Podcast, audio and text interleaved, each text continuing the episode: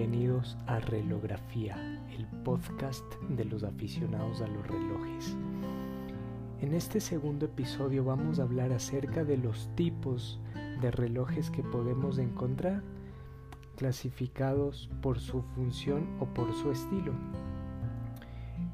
En el episodio pasado decíamos que el primer contacto con el mundo de la relojería generalmente ocurre cuando nos gusta un reloj de una marca cuyo principal negocio o industria no es hacer relojes, sino hacer accesorios o ropa de moda. Y creo que este es el primer tipo de, de reloj del que quiero hablar, el reloj fashion o reloj moda. Estos relojes no son usados por su función, sino por, por cómo se ven o son usados como complemento al outfit que llevas puesto. La reina de, este tipo de relojes, en mi opinión, es Fossil. Aquí podemos encontrar muchas otras eh, como Calvin Klein, como Hugo Boss, como Movement, como Pincero, Adidas, Puma, Tommy Hilfiger, Gucci, Armani, o sea, todas, absolutamente todas las marcas de moda que hagan relojes dirigidos a hacer un a verse bien con la ropa, más no o sea, no se inspiraron en una función o en una historia del reloj como tal para comercializarlo o diseñarlo. El segundo reloj, perdón, el segundo tipo de reloj por excelencia que podemos encontrar es el reloj formal. Aquel que nos lo vamos a poner en ocasiones muy especiales, en matrimonios, bautizos, funerales, graduaciones, en aquellas ocasiones que ameriten usar un buen traje o un smoking y que sea necesario llevar un reloj formal. Si bien es cierto, aquí surge un, un tema respecto al, reloj formal que lo trataremos en otro episodio eh, llamado el, el dilema del reloj elegante. ¿Por qué surge un, un, dilema o un debate? Porque el reloj formal tiene ciertas características que actualmente son concebidas como anticuadas o aburridas. Entonces ha perdido su valor o su, o su necesidad de, de cumplir con el estándar de usar un reloj 100% de vestir en ocasiones de vestir. Pero bueno, sin desviarnos del tema, el reloj formal por excelencia es un reloj delgado, es un reloj lo más simple posible, eh, con una cara llana y con funciones, digamos que lo más básico y elemental que se puedan encontrar. Un reloj exclusivamente formal, de hecho, debería dar la hora, ni siquiera tener fechador. ¿Qué marcas o qué modelos de relojes podemos tomar como ejemplo para describir este tipo de, de, formalidad?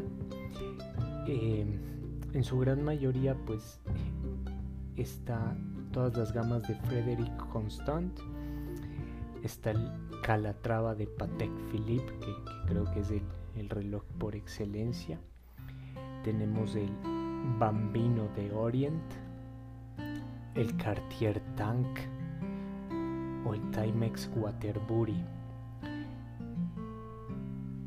Como podemos ver, todas las marcas, desde la más eh, baja, entre comillas, por así decirlo, hasta las, las más altas o, o, de más renombre, pues tienen dentro de su cartera de productos un reloj de vestir o reloj formal. Sin embargo, creo que para el, el común y corriente de la población no hace falta gastar demasiado en, en un reloj de vestir, ya que por etiqueta debe ser usado solo en ciertas ocasiones. El siguiente tipo de reloj del que quisiera hablar es el reloj de buceo. Creo que es el, reloj que, que enamora a los aficionados a la relojería y por supuesto el rey de la, de la categoría es el Submariner de Rolex. También resalta el 50 Fathoms eh, de, de Blancpain y bueno, el, reloj de buceo es, en mi opinión, el reloj masculino por excelencia. ¿Qué es un reloj de buceo? Es un reloj que fue diseñado para sumergirse en el agua a 100 metros o más. Usualmente o digamos que los buenos relojes de buceo cumplen con ciertos estándares como que mínimo tengan un, poder de resistencia al agua de 200 metros. Su característica principal es que cuentan con un bisel que marca el tiempo o mejor dicho cuentan con un bisel cuya función es llevar el tiempo que el buzo está sumergido bajo el agua, obviamente para, contabilizar el nivel de oxígeno que, que le queda. Otra característica del reloj de buceo es que tienen coronas enroscables para aumentar su, su estanqueidad, y cuentan con con índices que se iluminan en, la oscuridad, obviamente recibiendo pues antes una carga de, de luz que permita que este superluminova se alumbre bajo el agua. El siguiente tipo de reloj que también está dentro del top de diseños de todas las marcas, es el reloj de carreras. La función principal de un reloj de carreras obviamente es que cuenten con un cronógrafo que permita medir lapsos de tiempo, eh, pero con más detalle como minutos, segundos y milésimas, centésimas o décimas de segundo. Dentro de esta categoría de reloj de carreras, creo que resalta mucho el Tag Heuer Mónaco, el Speedmaster de Omega, el Rolex Daytona, de igual o, la marca de algunos relojes de la de la submarca de Casio Edifice. Eh, creo que son como los más conocidos. Me gustan mucho los relojes de carrera, sobre todo por la historia que tienen y respecto a cuál fue el primer cronógrafo eh, automático que, salió al mercado y, bueno, lo trataremos en, otro episodio porque es una historia muy bonita de contar. Otro tipo o clase de reloj es el reloj resistente. Eh, aquí pues no hay mucho donde perderse. la bandera del reloj resistente la lleva por supuesto G-Shock. Relojes digitales o análogos digitales que están hechos para ser maltratados y aguantar circunstancias muy adversas, sea de, de frío, de calor o de golpes, de raspones, de rayaduras, de caídas. otro tipo de reloj que podemos encontrar es el reloj de piloto o los, o los llamados en, inglés, si no estoy mal, en alemán, Fliegers.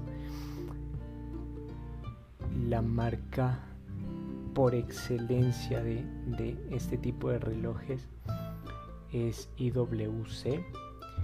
Tenemos también a Laco, tenemos a Stova, eh, algún, alguno que otro Breguet. Tenemos a Longines con, con modelos aquí. Básicamente son modelos de muy fácil lectura, con números arábigos muy claros, que además la mayoría cuentan con un triángulo en, el, en donde corresponde el número 12 que ayudaba a los pilotos a identificar rápidamente la posición del, del, reloj y poder ver la hora y el tiempo transcurrido. Generalmente cuentan con coronas tipo cebolla o coronas muy grandes eh, que fueron diseñadas así para poder ser manipuladas con los guantes puestos. Este tipo de reloj de piloto Flieger creo que es de un gusto muy específico, ¿no? Es decir, no es un, reloj que, uno, o sea, que cualquier persona lo ve y dice, qué bonito reloj. Eh, creo que enamora a quien sabe la historia del por qué tienen ciertas características y conoce de, las marcas de la, de la Primera Guerra Mundial. Entonces como que es un gusto adquirido el, del reloj Flieger. Hay tipo A, tipo B. Eh, creo que para comprarlo se, necesita cogerle cariño y aprender mucho. Porque al ser un reloj tan simple, la primera impresión al ver un, por ejemplo, un, uno de IWC es por qué cuesta tanto ese reloj si solo son 12 números con la hora, con la función de hora y listo. y quizás tal vez fecha, pero pues ese no es el original. Entonces cuando empiezas a contar la historia de por qué existe el tipo A, el tipo B, le coges cariño y, te termina gustando. De la manito de los relojes de piloto o los Flieger están los relojes militares. Digamos que son muy parecidos en su estética. Eh, básicamente, en mi opinión, la, la mayor característica que los diferencia es que el reloj militar no tiene el triangulito en, donde van las 12, sino tiene el número 12 en, en, arábigos. Igual relojes muy sencillos, con correas usualmente de NATO.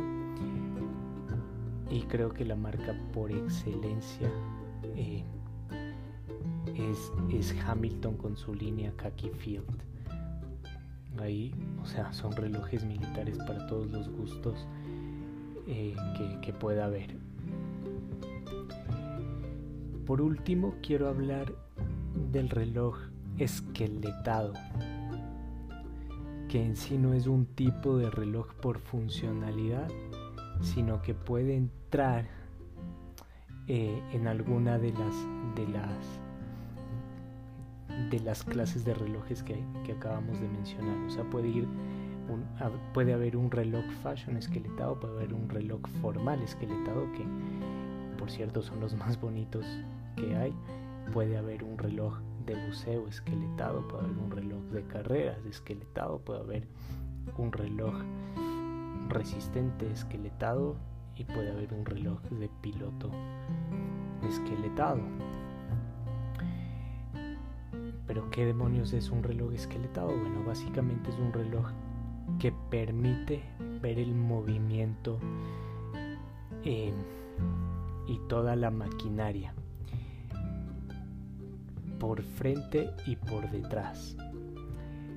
Últimamente pues está vigente la moda de, la, de, los corazones abiertos y las tapas de, atrás de la caja del reloj destapadas para poder ver el movimiento, pero pero creo que esto, o sea, a la final es como como ver un carro por debajo ver el motor de un auto. Una cosa es es saber que lo que ves es una obra maestra que está cuidada al, al detalle en cada una de las piezas y que a la vista del conocedor o del aficionado pues es algo que vale la pena ver y otra cosa es ahorrar costo costos de, de la carátula del reloj y solo destaparlo y ya para que se pueda ver un movimiento que no tiene pues nada nada destacable o nada, nada bonito que ver. Relojes en esta categoría, Breguet tiene unos relojes preciosos que son de vestir y que gritan clase, prestigio y lujo a miles y miles de kilómetros. Eh, tienes obras maestras que, lo que buscan es desafiar la ingeniería o la microingeniería, como lo, son a mi parecer los Richard Mill. Tienes otros más sencillos o, o, en gamas de entrada como algunos Bulova Skeleton. Creo que aquí hay, hay mucho por escoger, como les decía, el reloj esqueletado es, está muy de moda en, los últimos tiempos y vale la pena, o sea, yo siempre digo qué bonito que es ver las cosas bonitas. Un reloj esqueletado con un movimiento hecho en casa, cuidado al mínimo detalle. Búsquenlo, googleenlo y van a ver que que no hay cosa más, más bonita de, observar, de, quedar, de quedarse unos minutos apreciando toda esa maquinaria y cada una de estas piezas. También podemos ver que hay esqueletados o skeleton watches que no son, o sea, no se centraron tanto en el movimiento o en decorarlo, en hacerlo bonito a la vista, sino lo muestran porque saben el poder que tienen y saben el tiempo que llevó eh, desarrollar ese tipo de reloj. En mi caso, Zenith, el primero DeFi, es uno de ellos. Y por último, eh, quiero hablar de una clase de reloj que es como la más confusa, como la más difícil de clasificar por el estilo que tienen, pero le denominé reloj deportivo. Creo que en esta gama de relojes o en esta clase de, de relojes pues están los que nos sirven para el día a día y en múltiples ocasiones. O sea, si te lo pones con un jean y camisa, quedas bien vestido. Si te lo pones con pantaloneta y, y tenis, estás bien vestido. Si te lo pones con un traje, estás bien vestido. Pero a la final, por su estilo principal, es un reloj deportivo. ¿Cuáles son los reyes de la categoría? El Royal Oak de AP o de, o de Marc Piguet el Patek Philippe Nautilus